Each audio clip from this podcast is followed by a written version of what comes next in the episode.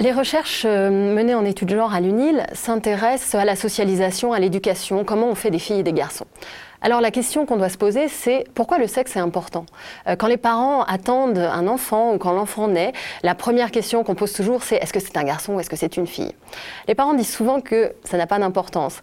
Mais en fait, ce qu'on constate, c'est que dès la naissance de l'enfant commence un long travail d'éducation, de socialisation, de la part des parents, mais de tous les autres adultes aussi, pour que au sexe biologique de leur enfant, mâle ou femelle, corresponde une identité de fille ou de garçon.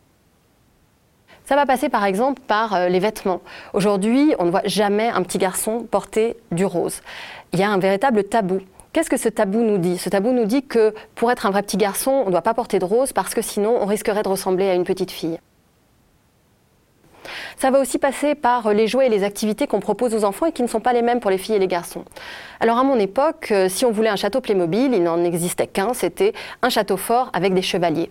Aujourd'hui, les industriels du jouet euh, différencient de plus en plus les jouets en fonction euh, des filles ou des garçons.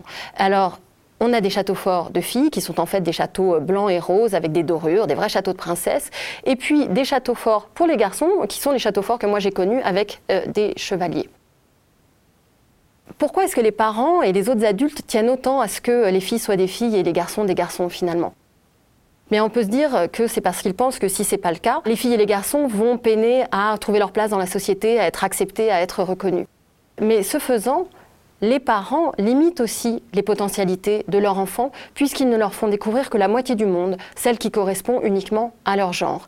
Et c'est d'autant plus dommageable pour les filles puisqu'on les éduque à être patientes, calmes, douces, gentilles, altruistes, à l'écoute, obéissantes et aussi très focalisées sur leur apparence.